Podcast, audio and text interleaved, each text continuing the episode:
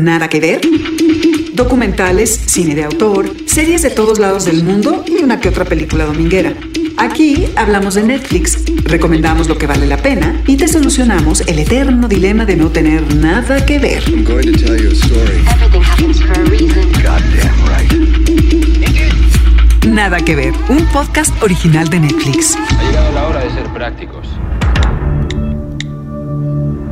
Bienvenidos al séptimo episodio de Nada que Ver, un podcast original de Netflix.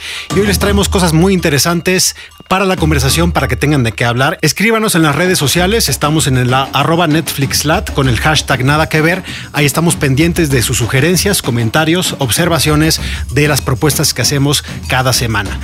Trino Camacho, Mariana Linares, ¿cómo están? Hola, ¿qué tal? Tengo Hola. miedo. Y Yo nada más lanzo con esto es Game of Thrones se acabó. Se acabó. Bendito sea Dios. Luego por ahí leí que decía, qué decepcionante que no me alcanzó a decepcionar tanto el final. A mí el final no me dejó completamente insatisfecho. Creo que cierran bien ocho años de una serie que fue un acontecimiento mundial. Yo admiro a toda esa gente que ha dedicado tantas horas de su vida, tanta saliva de su boca a esta serie. Cuando tenga oportunidad de verla, estaré con este comentario. Bueno, pues aquí somos fans, aquí hablamos de todas las series. Sí, Trino señor. Camacho, ¿qué traes a la mesa el día de hoy? Pues el día de hoy traigo Grass is Greener, un documental que se llama en español La hierba es más verde, sobre... o pues, sea, que traes a la mesa la hierba más verde. Aquí la traigo, pero no literal, la traigo en un documental. es un documental muy sabroso, me encantó y ya lo platicaremos. Mariana, Yo traigo un postrecito para terminar eh, este episodio. Es un documental de 30 minutos que se llama Tale of Two Kitchens o La historia de dos cocinas. Y es una, un documental sobre la chef Gabriela Cámara, mexicana, que tiene dos restaurantes.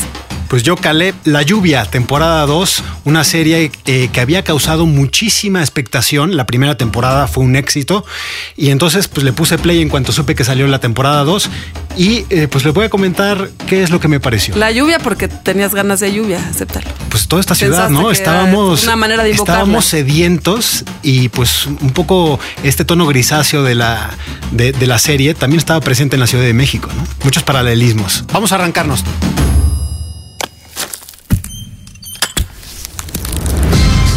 My name is Fab Five Freddy. I'm a longtime cannabis advocate. The history of cannabis in America has long been tied to the history of music in America. Vi este documental que se llama The Grass is Greener, que le pusieron en español La hierba es más verde.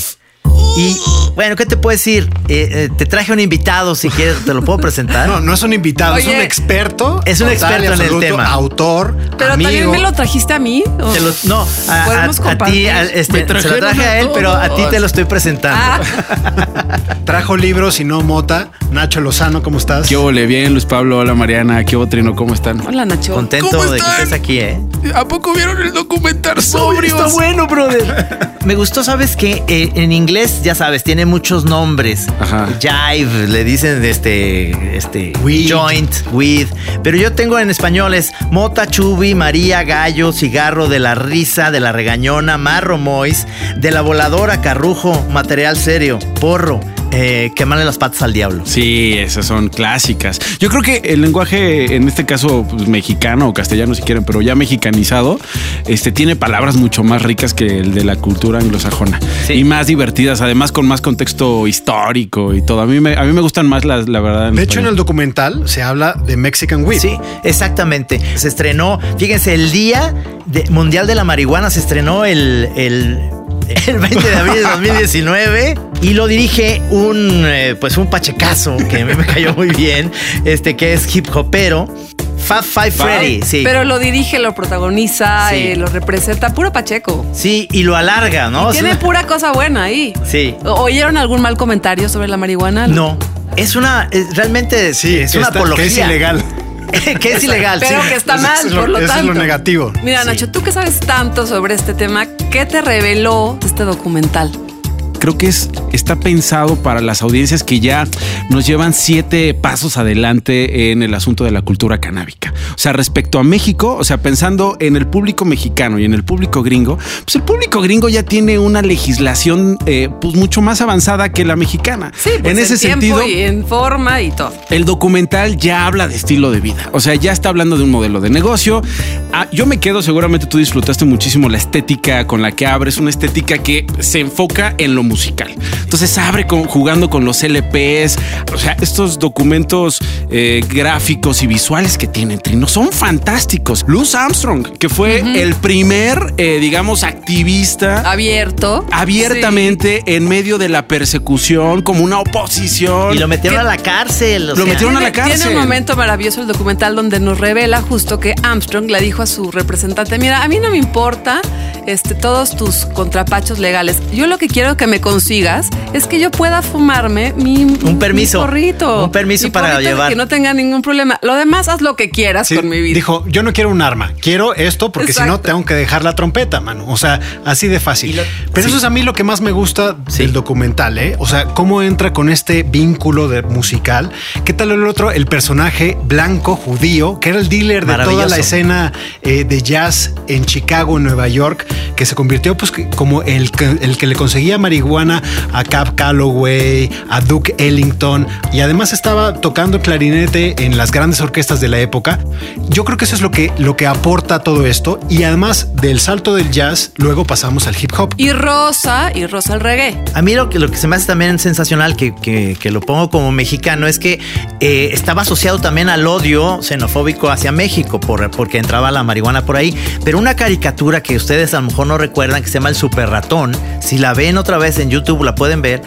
El Super Ratón pelea siempre con suits que son gatos mexicanos y los visten como Tintán. Eso no, digo, no sale en el documental, pero me viene todo esto a la memoria de cómo este, estaba estigmatizado la marihuana venía de México y así el nombre así venía. Marijuana, from its entry point into the U.S., has been associated with African Americans and Mexicans. Marijuana, a Mexican weed smoked in cigarette form called reefers, a one-way ticket to the nut house. Parece que el documental se hizo con gente pacheca porque a, mí me dio la impresión de que querían hablar de tantas cosas que terminan sin hablar de todo y, y no bien. Es un documental que no se puede ver solo. Si es, si ustedes se están acercando por primera vez la- al asunto de la marihuana, véanlo, disfrútenlo, pero no dejen de ver otras cosas que incluso ofrece el propio, el propio Netflix.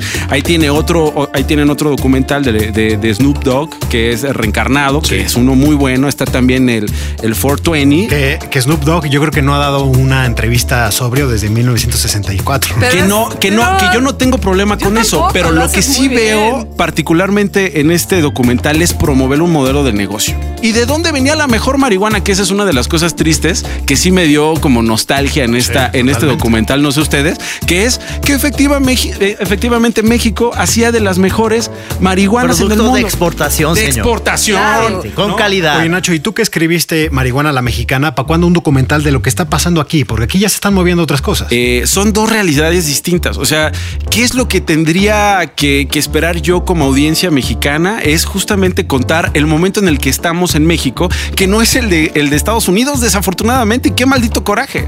De este lado a México, perdón. O sea, o sea está padre ha- hacernos los Snoop Dogg y yo traigo pues este aquí mi paper de Snoop Dogg chingón y pues esta mota. Pues sí, mano, pero mientras tú estás fumando eso, Sí. hay miles de mujeres y hombres en la cárcel acusados de posesión simple. Ese paso no lo hemos dado. Sí. Sigue habiendo violencia, sigue habiendo estigmatización y sobre todo criminalización de los usuarios. Este asunto no todo es diversión, carnales, ¿no? Sobre todo si hablamos de la frontera con México. Es divertido decir, esta viene de México, pero pues qué, o sea, ¿cuál es la historia detrás de lo que te estás fumando? Claro. En un país donde sigue habiendo una crisis tremenda y profunda. Y yo me quedo con la frase de uno de los músicos que decía, tengo 69 años, 50 años fumar mota y no se me ha hecho vicio. Qué envidia. Nacho Lozano, muchísimas gracias por haber venido a platicar con nosotros, el autor de Marihuana la Mexicana, un experto en el tema y que te pueden escuchar, ver en varios podcasts, en la tele, en el radio, en todos lados. está. Exactamente, hermano. Pues muchas gracias a ustedes por invitarme. Gracias, Salud. Nacho. Gracias, Nacho. A ti. Pues sentí un, un alivio porque ya al final iba a haber como una limpieza de la ciudad. pues siento miedo como por los cambios más drásticos que habrá, ¿no? Climáticamente. Alivio porque siempre es un alivio que llueva y miedo porque me dio miedo que se pusiera más bochornoso y se levantara más la contaminación. No creo que alivio. O sea, sí baja la contingencia, pero al final del día los contaminantes siguen ahí. O sea, la lluvia lo único que hace es aterrizarlos en, las plantas, en la tierra, en la ropa. Y lo dice alguien que lavó su ropa ese día. Muchos lo pintaban como un milagro o algo así, pero, pero no mames.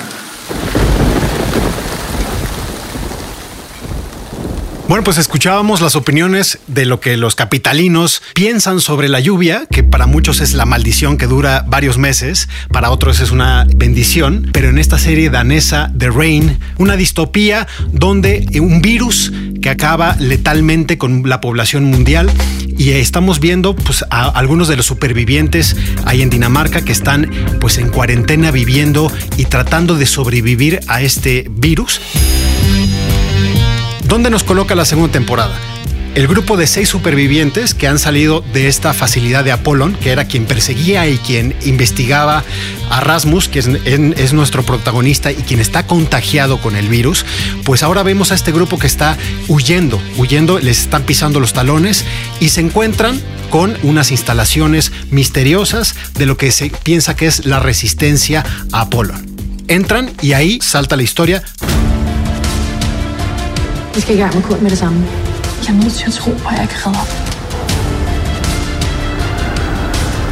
Virusen har overtaget hans immunforsvar. Es una serie frenética que tiene unos personajes que son entrañables a la vez. Eh, de pronto me, me, acordaba yo como El Señor de las Moscas, donde estos adolescentes se enfrentan a la nada, a la sobrevivencia. Es una serie de ciencia ficción muy cercana a la realidad también, de pronto. Eh, con estos eh, actores muy jóvenes que les crees que tienen una manera de expresión y de contar una historia muy natural y a la vez muy dramática. Y la manera de filmarla con unas locaciones espectaculares, una cámara en mano espectacular.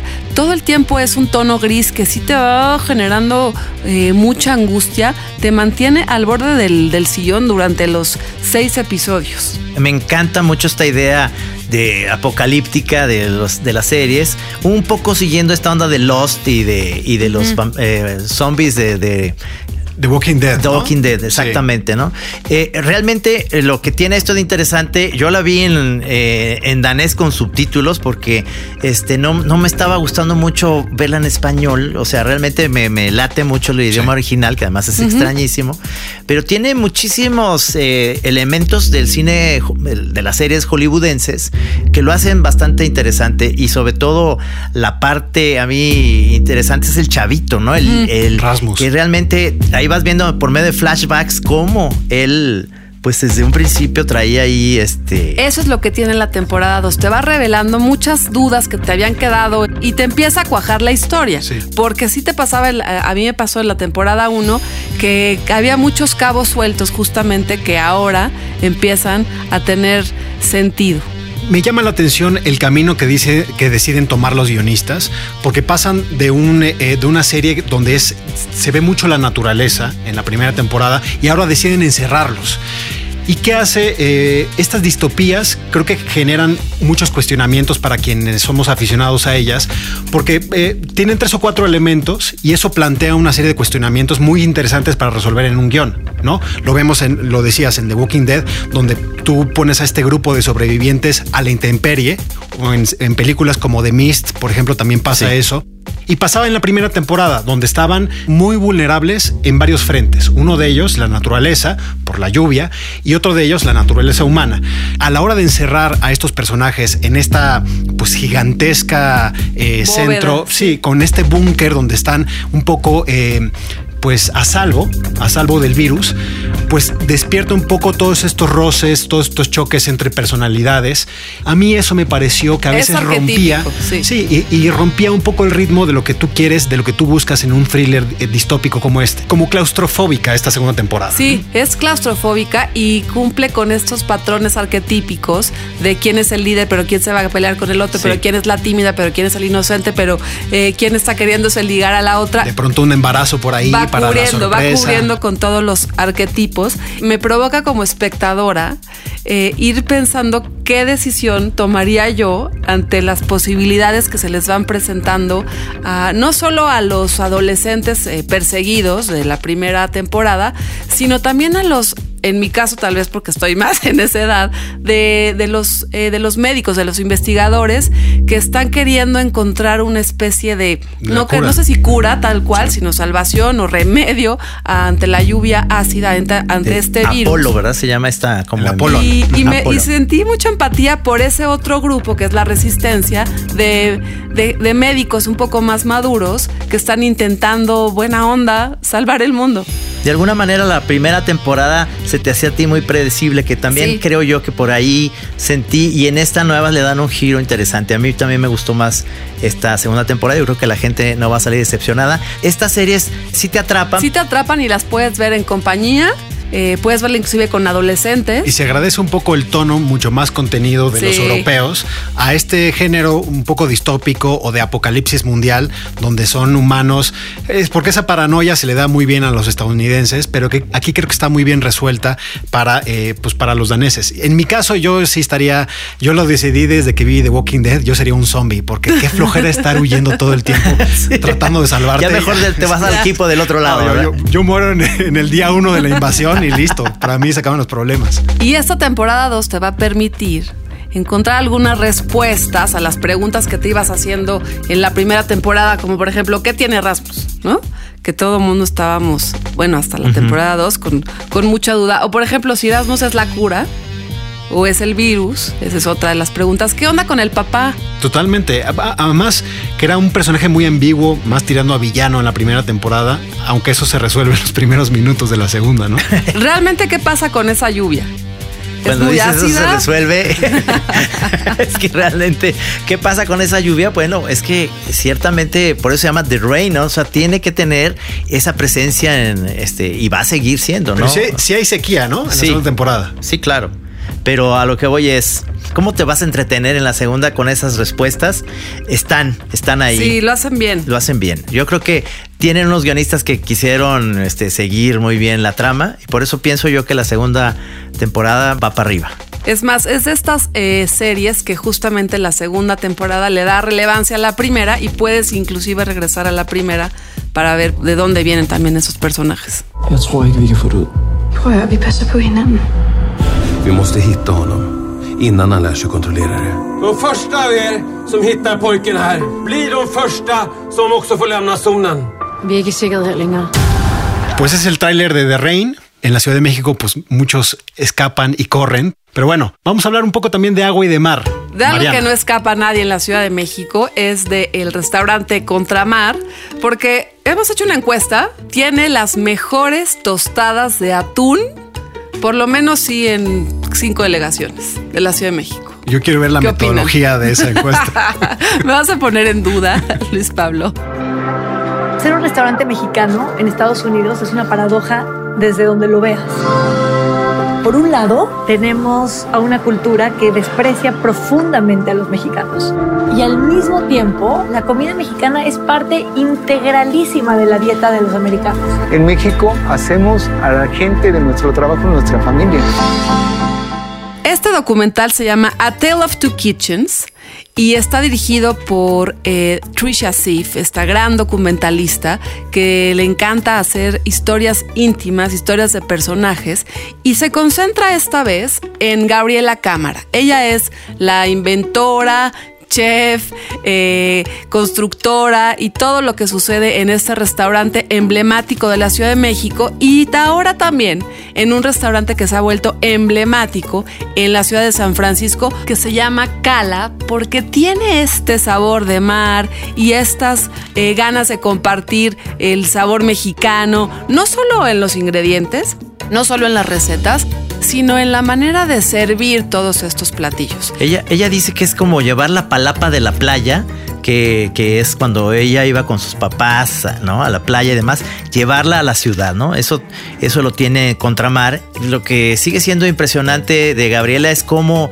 eh, tiene esa, ese toque tan sabroso de poner la comida de una palapa que se te antoje una tostada de atún, pero que hasta yo estoy salivando ahorita de las ganas de nomás estar ahí comiéndomelo en este momento. Como que hacía falta un documental para uno de los restaurantes más emblemáticos de la Ciudad de México, que ha sido un, un punto de reunión desde hace muchísimos años en la colonia Roma, donde ya es imposible conseguir una mesa a menos que tengas influencias, Beatriz. Sí, yo, le, yo lo estuve platicando con Gaby Cámara y me confesé, le dije, ya lo, ya lo verán, uno de los, de los trucos que hice para poder entrar. No, este, ya me van a decir que soy un prepotente y demás, pero escuchen, eh, al ratito este, van a oír la plática que tuve con Gaby. Ha despertado tanto furor, ¿no? Además, como que ha pasado por varias clientelas.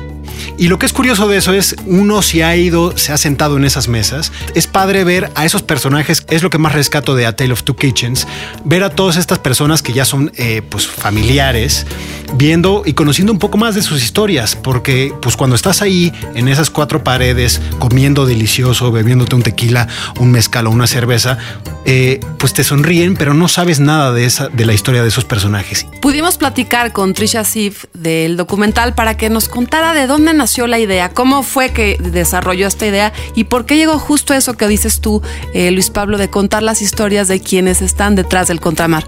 Escuchamos. Ni hablar. Una conversación con los protagonistas más influyentes. Trisha Sif, documentalista y directora de Una historia de dos cocinas. Estaba la idea de Shirley Abney, una de ah, Estados Unidos que vive en México, y con no ficción, con Daniela y con Elena Fortes. Ah, so la idea es la primera vez yo trabajo en un proyecto cuando no es mi idea original. Um, es la, la, historia es de dos restaurantes, Contramar en México y Cala en San Francisco. Es la relación de la cultura de comida, de comer en los dos lugares y la vida de la gente que trabajan en los dos restaurantes. Es casi anti-chef table. ¿Qué te sorprendió más de Gabriela Cámara, Tricia? ¿No la conocías y fue a partir del trabajo que pudiste pues tener contacto con ella? Gabriela es un, una fuerza, es una energía intensa. Um, es, es una mujer extraordinaria, es una mujer de negocio en un lugar, pero también tiene un enorme corazón ayuda mucho la gente que trabaja con ella. Um, la atmósfera en los dos lugares con los trabajadores uh, es increíble, es muy diferente de la mayoría de los restaurantes, yo pienso. Que trata la gente muy, muy bien. Contra más tiene 20 años. So, ella estaba muy joven cuando uh, abre uh, el restaurante. So, no solo es mujer, pero es muy joven. So, ella necesita ganar la, el respeto de la gente. Ella, ella, trabaja en, en todas las diferentes áreas. Para mí la cosa más importante allá estaba la, la dignidad de los trabajadores. Esta empresa a mucho. Es un lugar loco, en es, el movimiento de la gente que trabaja allá, las mujeres, es casi un baile, pero al mismo tiempo es la dignidad, es para mí muy fuerte. Y cuando yo decidí para trabajar en este proyecto, yo pienso de fotografía, de retratos, porque para mí un retrato es una imagen, es un intercambio entre la fotógrafo y la persona enfrente de la cámara de confianza. Finalmente, Trisha, ¿qué platillo es el que más te gusta de Contramar? Para nosotros, para mi equipo, para trabajar en Contramar, estaba una, un sueño. Para mí es tostadas de atún, son increíbles, es mi favorito. Trisha estuvo muy emocionada de presentar su documental en Tribeca. Fue el primer momento donde la gente pudo deleitarse no solo con los platillos y con la historia de Gabriela Cámara, sino también con Gabriela y Trisha contándoles cómo fue este proceso con las productoras mexicanas Daniela Latorre y Elena Fortes, que están encaminando y encabezando estas nuevas maneras de contar historias de México. Y a mí por lo menos me deja el documental con las ganas de ir a Cala a probar, porque hay una especie como de diálogo entre los dos restaurantes, ¿no? Que es un diálogo que quiere ser como binacional, aunque no termina de, de- de aportar del todo o cerrar del todo, pero vemos a, la- a uno de los encargados de Cala decir, eh, me he escuchado que el Contramar tiene muy buenas, muy buenos platillos, pero he escuchado también que los frijoles negros de Cala son imbatibles. Pues eso sí me hizo Y que son se imbatibles, son imbatibles. Pues yo no he ido a Cala, pero, pero sí me hizo salivar. Oye, Trino, ¿pudiste platicar con Gabriela Cámara? Sí, tuve la oportunidad de platicar con ella, sensacional, eh, muy risa franca, muy, muy sabrosa. Sobremesa de Contramar. Y la verdad me da mucha emoción. Ni hablar. Una conversación con los protagonistas más influyentes. Gabriela Cámara, creadora de los restaurantes Cala y Contramar, que lo que más disfruta es la sobremesa. Oye Gaby, este, la verdad es que yo hablo como fan de tus proyectos, es que realmente me gusta mucho Contramar. Y voy a hacerte una confesión que no debería hacerla, pero Mau Bravo, que está ahí siempre en la entrada, pues ya le regalé un libro mío para que cuando llegue siempre me, me ponga en la lista más adelante que todos. Tienes suerte que a Mau sí le gusta leer. A Mau le encanta, te lo juro, te lo juro, y le encanta que le lleven libros. No sé si sea tan lo correcto, pero para lograr No. tu objetivo es la estrategia correcta. No, por supuesto, es un chanchullo que obviamente utilizo muy poco. Ya sé mi técnica, llego a la una y obviamente voy a tener mesa. Hablando en materia del documental que me encantó, está muy bonito, muy bien hecho. ¿Cómo te sientes tú con la realización de este documental? Me, me sorprendió ver tanta información, o sea, como que siento que fue demasiado, como que fueron, son muchas historias y yo creo que hubieras podido hacer lo mismo. O bueno, hubieras podido hacer también una historia mucho más, como que mucho más simple, ¿no? Como de el Mao en México, Emma en Cala y ya, ¿no? No necesitas. Pero, pero también me parece muy bonito que finalmente es una obra de Trisha, que es una artista ella, Sí. que le quería dar como más esta cosa, digo, pues más artística, de transmitir todo lo que es Contramar. Es un muy bonito retrato. Sí. Yo nada más estoy agrade- agradecidísima. A mí se me hace como entrañable todo el personal que trabaja tanto en Contramar como en Cala, allá en San Mm. Francisco. Cuando lo estoy viendo digo, ah caray, los conozco a todos, son como amigos, ¿me Ujú. entiendes? Totalmente. Y yo creo que ese es el mérito mayor, ¿no? Como que hemos logrado hacer una cosa muy, muy personal. Contramar es un lugar del que no te quieres ir. Hicieron un gran proyecto, este, el, documental, yo creo que de estar orgullosa. Sí, tú, sí, sí. tú ahorita, ¿qué estás viendo? Uh, pues ya se acabó Game of Thrones. Ya se acabó Game of Thrones, ¿verdad? Ya, ya todo el mundo ya está decepcionado, pero ya contento, por fin. ¡Wow! Ya estuvo. Ahora que me he aficionado a la serie, este, me han recomendado muchas. Sí. Y la verdad es que Game of Thrones la empecé a ver porque, porque me dijo mi novio, ¿cómo puedes tú estar considerando trabajar en el gobierno y nunca haber visto Game of Thrones?" El cine me fascina Ajá. y por eso las series buenas son, son cine, ¿no? Son otra manera de hacer cine. Me encantan los documentales, me encantan, me fascinan los cuentos visuales. Muchas gracias, querida Gaby. Este, gracias por tus palabras. Muchas gracias y a ti. Mucho éxito como gracias siempre.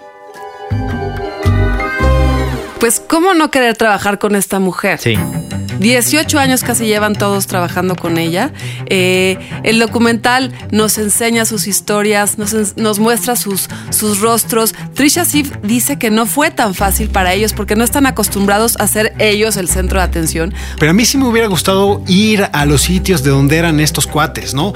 Uno- algunos hablan de Veracruz, de pueblos que viven pues en condiciones terribles, ir a acompañarlos allá, porque lo que vemos es que eh, eh, pues es la, la cámara fija en Cala o en la cocina de Contramar y ahí están hablando un poco pues en esta camaradería de cocina donde pues, cabulean, bromean y cuentan sus historias, pero a mí me faltó un poco más salir. Lo máximo es, es que sale del metro uno de ellos. es lo máximo es. que podemos acercarnos Sí, a entonces eso. creo que se queda, esta visión se queda un poco muy cerrada ahí, ¿no? Ahora puede ser justo el pretexto para empezar a tejer otras historias alrededor de, eh, de Contramar y de Cal. Sí, una historia de dos cocinas se llama en español A Tale of Two Kitchens. Hasta aquí llegamos en el séptimo episodio de Nada que ver. Ya Un- te dio hambre. Pues unas tostaditas de atún. Ahorita me voy a cruzar aquí a Contramar a echarme una, una cervecita y una tostada para un mezcal frío. Como si estuviéramos en el mar. Mm.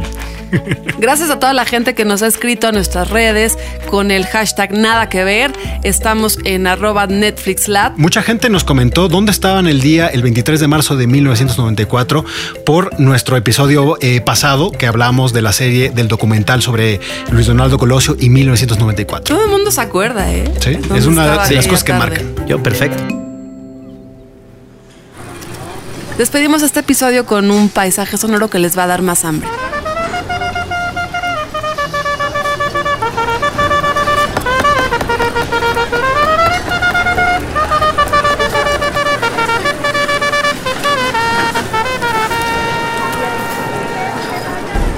Paisaje sonoro.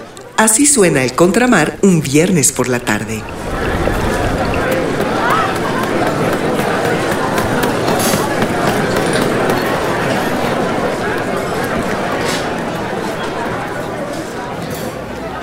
Cada semana, tres recomendaciones en una conversación de sobremesa. Nada que ver. Un podcast original de Netflix.